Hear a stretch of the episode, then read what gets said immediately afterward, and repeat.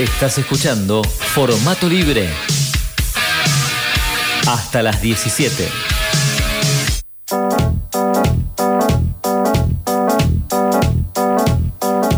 Muy bien, ahora sí estamos de vuelta aquí en Radio de la Azotea en formato libre. Recién muy interesante ¿eh? la entrevista que acabamos de tener recién con Marcela, directora de colegios. ¿eh? la verdad que eh, aquí estamos leyendo algo de la actualidad. Bueno, por suerte las burbujas de los colegios no han sido, no han sido hasta el momento uno de los lugares de mayores contagios, aunque bueno, hay que seguir teniendo todos los cuidados necesarios. Eh, habiendo cerrado un poco este tema, sí, lo que vamos a hacer ahora es eh, hablar con Mateo. Mateo estuvo preparando, estuvo hablando, estuvo. Es un aficionado, hay que decirlo también, ¿no? Un poco del cine también. ¿No te consideras un poco cinéfilo? Sí, sí, sí, sí, sí, o sea, sí. Sobre todo quizás de películas infantiles, que es lo que más he visto en mi infancia, ¿no? Claro, claro, pero bueno, pero te, vas volcando con el tiempo a ver películas un poco más de adultos. No, por supuesto, por supuesto. Claro. Por supuesto, por supuesto. Tal cual. Y, bueno, y te interesa mucho todo del cine, ¿no? Los actores, el elenco. Sí, sí, sobre todo sé, sé me acuerdo bastante de las fechas de nacimiento de los actores. Ah, muy bien, claro. Así que los años de estreno de las películas también. También, también me acuerdo, me acuerdo perfecto. No sé si de la fecha del estreno exactamente, pero. Pero no, no, pero, el año. ya con el año es un montón, sí, por supuesto, por supuesto. Bueno, un verdadero aficionado, Mateo, al cine. Eh, y ahora lo que, lo que estuvimos hablando fuera del aire y durante la semana también es ver qué es lo que está pasando con el cine. ¿Qué pasa con el cine ahora?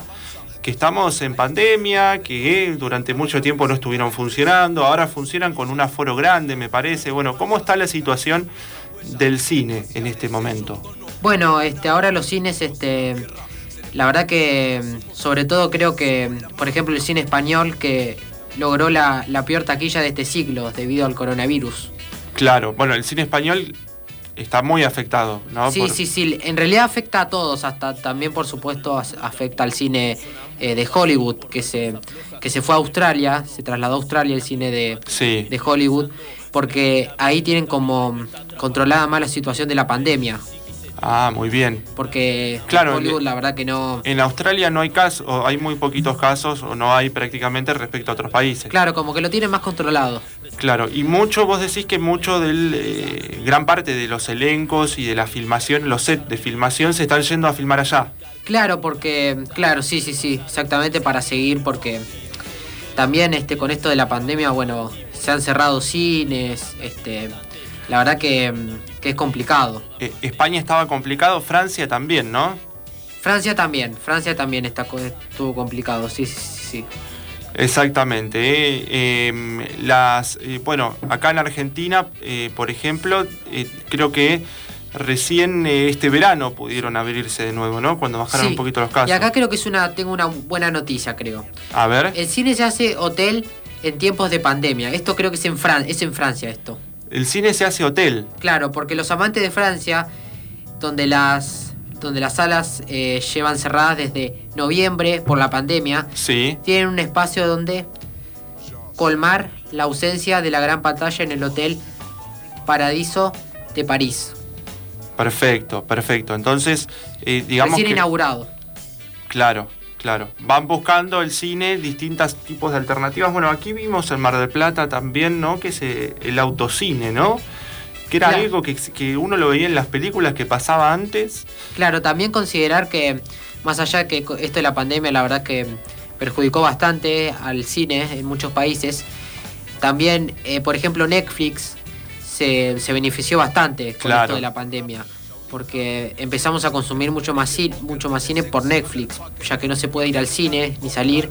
Este, por ejemplo, Netflix u otro también. Sí, y otras plataformas que fueron saliendo. Ahora no hablamos solo de Netflix, sino que está Amazon, está Disney. Claro, esa le fue bastante bien porque la consume la mayoría de gente. Claro. Los que le gusta el cine, por lo menos. Claro, exactamente. Bueno. Eh, a ver si, si, podemos hacer contacto porque teníamos una invitada para el día de hoy. Eh, hay, que ver si está, si está en línea con nosotros. Se trata de Victoria, que es estudiante de cine, ¿no? Es estudiante de cine, exactamente. Exactamente, y que va a poder hablar y acompañarnos un poco en esta, en esta charla que estamos teniendo con Mateo sobre la actualidad del cine. Victoria, ¿nos escuchás por ahí? Sí, sí, escucho con, claridad. Perfecto. Bueno, ¿cómo estás, Victoria? ¿Bien? ¿Cómo andás? Muy bien, gracias por invitarme. Gracias, Me alegra gracias a, por Mateo. Gracias a vos por participar. Bueno, a ver, Matu, ¿alguna pregunta para hacerle a Victoria? Sí, bueno, por, eh, por segunda vez le agradezco por estar, por, por compartir su tiempo con nosotros. Eh, sí, la primera pregunta que te quiero hacer es, eh, ¿cómo es estudiar cine? ¿Cómo es estudiar cine? Buena pregunta. Ah. Bueno, es un mundo nuevo porque uno se cruza con quizás hace una idea de lo que es estudiar cine, cree que se mete en la universidad y directamente va a ir a hacer cortos pero en realidad, como yo estudio en una universidad, estudio en la UNA, eh, digamos, primero está todo lo teórico, todo lo que tenés que saber para poder hacer cine, ¿no? Entonces hay mucho, hay mucho por, por, estudiar, por leer y comprender lo que es la escena y el lenguaje audiovisual.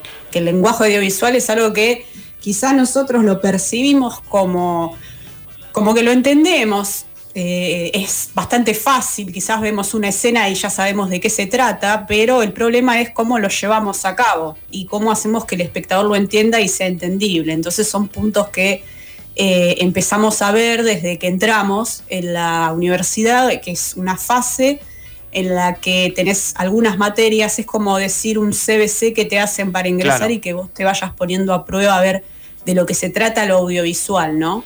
Exactamente, para decirlo de alguna forma, el que se piense que va a estudiar cine y a filmar enseguida y a hacer cine, en realidad no, hay una parte previa. Claro. Hay una parte previa, sí. Digamos, esta, la universidad en la que yo estudio se maneja de esta manera. Hay otras eh, eh, universidades, como la Universidad del Cine, que es privada, que quizás del primer año sí te empiezan a, pedir que, hayas, que hagas proyectos audiovisuales, o si no tenemos el terciario, que es la NERC, bancada por el Inca, es una de las más reconocidas de Argentina, eh, que no es una universidad, es una escuela de cine, pero que esa sí, digamos, es más, pongámonos, cámara y acción, eh, te prestan los materiales y de entrada ya estás haciendo cine. Que a algunos nos gusta esa movida porque creemos que para hacer cine tenemos que en realidad de entrada empezar a, a verlo, pero es un juicio que está un poco errado porque gracias a lo que yo estoy viendo en la, universidad, gracias a lo teórico, eh, ahondamos y nos explayamos en más cosas que son importantes, por ejemplo, la, construcción de un personaje, psicología, filosofía, son cosas a tener en cuenta porque en el cine no vas a relatar... Eh, una, podés hacerlo tranquilamente, la vida de una planta, pero esa, esa planta, si la vas a, vas a contar una historia sobre esa planta, bueno, ¿qué, ¿cuál es la filosofía de su vida? O sea, tenés que construir un marco, un guion sobre eso, y es, y es muy importante tenerlo claro. Perfecto. Eh, otra pregunta es, eh, ¿qué tipo de materias hay en, ahí en la facultad? ¿Qué tipo de materias eh, tenés que estudiar?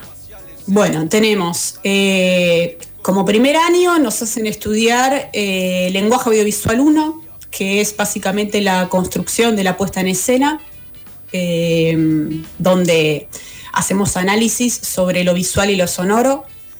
Eh, después tenemos OTA, se llama OTA porque en realidad es como una asignatura para que aquellos que quieran después especializarse en ese tema sigan eh, la proyectual, que tenemos la OTA de guion, donde básicamente estudiamos el guion y después escribimos un guion. Tenemos la OTA de iluminación y cámara, que sería fotografía más que nada, vemos lo que es la luz, el juego de los colores, eh, el tipo de cámaras, eh, todo lo que se necesita para colocar en la escena lo, lo que va a recibir la cámara. Después tenemos la OTA de producción para saber cómo se maneja, eh, cómo, lo que es la preproducción, la postproducción. Digamos, es, una de las materias que pensé que no me iba a gustar y me terminó gustando mucho. Tenés que hacer planillas, o sea, tenés que ver cómo vas a llevar a cabo tu proyecto desde un periodo muy, muy anterior, quizás un año antes tenés que tener bien programado todo y después para el final también tenés trabajo que hacer.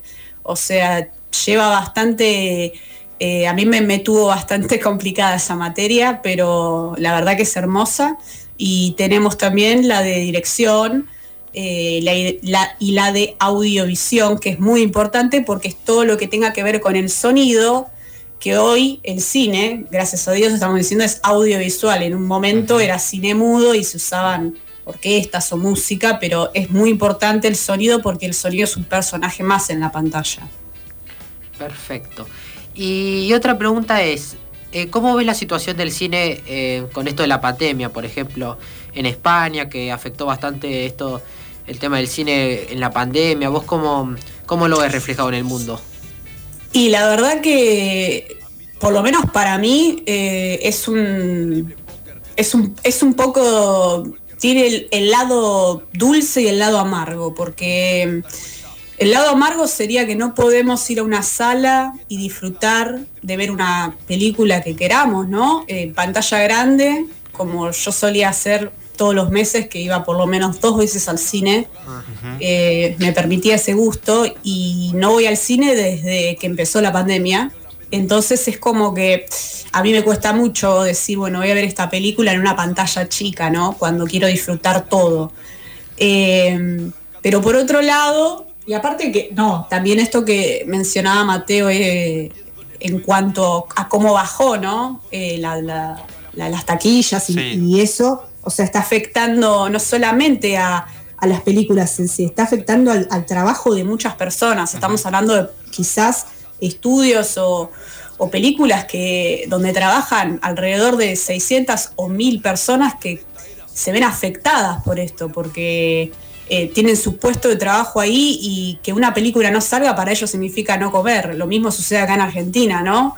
Eh, entonces es eh, la verdad, un panorama bastante triste, pero creo que se puede remontar, creo que se puede remontar, eh, porque si bien existen las plataformas, que esa sería la, parte dulce, donde nosotros podemos tener un acceso a, ver películas y a distraernos en medio de todo este caos, eh, no tenemos que olvidarnos que las plataformas compran estas películas o piden derechos, entonces están ayudando y nosotros con nuestro bolsillo al pagarlas, lo que sea, estamos ayudando de alguna manera a aquellos productores que están haciendo sus películas. Netflix por lo general tiene bastantes producciones independientes, lo cual es muy bueno eso.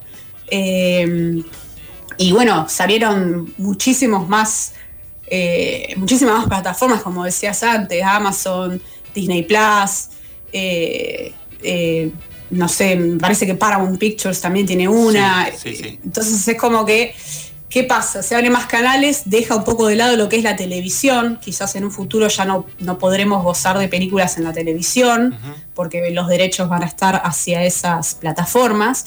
Pero cada uno hoy puede decir, bueno, yo quiero ver tal contenido y pago por ese contenido, lo cual es, es un poco bueno, es un panorama que yo lo veo, le tengo esperanza con que tampoco se reduzca a, solamente. Yo creo que el cine es algo que no va a caer, digamos. A, muchas personas nos gusta y, todo. Yo creo. Yo soy joven, tengo casi 23 años. Pero eh, no creo que el cine sea algo que se deje de consumir a la larga. O sea, no creo que dejemos esa ceremonia de ir a disfrutar una película con la familia y comprar unos pochoclos y no sé, ver la última de, si es que llega a ver última de Rápidos y Furiosos, no. Eh, sí, sí. Pero, pero, pero está bueno también tener plataformas.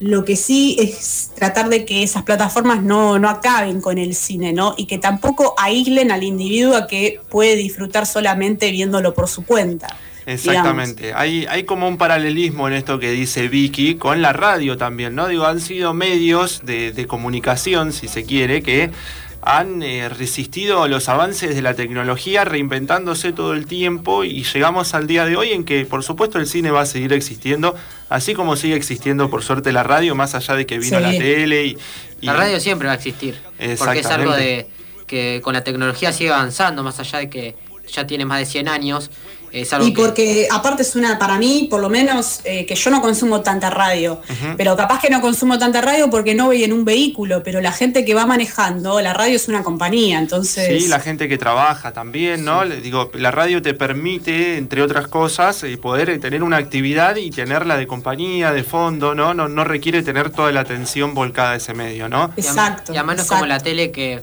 que necesitas tenerla cuando estás en tu casa eh, podés llevarte la radio si querés a cuando estás trabajando, tenerla en compañía bastante, en bastantes momentos. Exactamente. Bueno, y la última pregunta ya. Sí. Eh, ¿Cuál es el género que a vos más te llama del cine? ¿Cuál es el que más te gusta? Eh, bueno, a mí me gusta muchísimo lo que serían las películas de gángsters y de mafia lo que sería el cine, bueno, entra en el cine dramático, pero porque soy una fiel seguidora de Scorsese. Eh, ah. Y bueno, eh, todas las películas de este estilo de mafia, por ejemplo, la última que sacó de, del irlandés, me fascinó.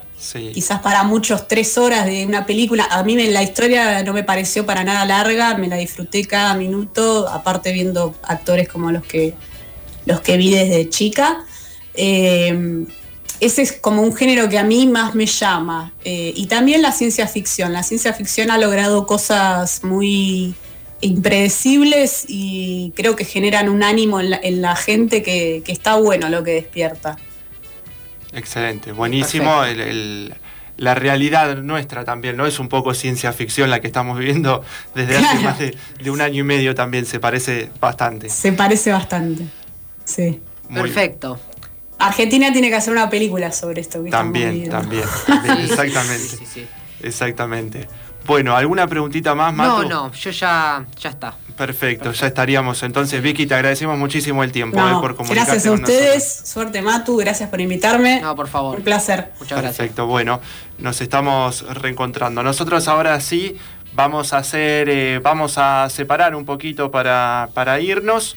Eh, y enseguida vamos a volver ya con la participación de la gente en lo que fue la consigna del día de hoy y eh, con el cierre del programa.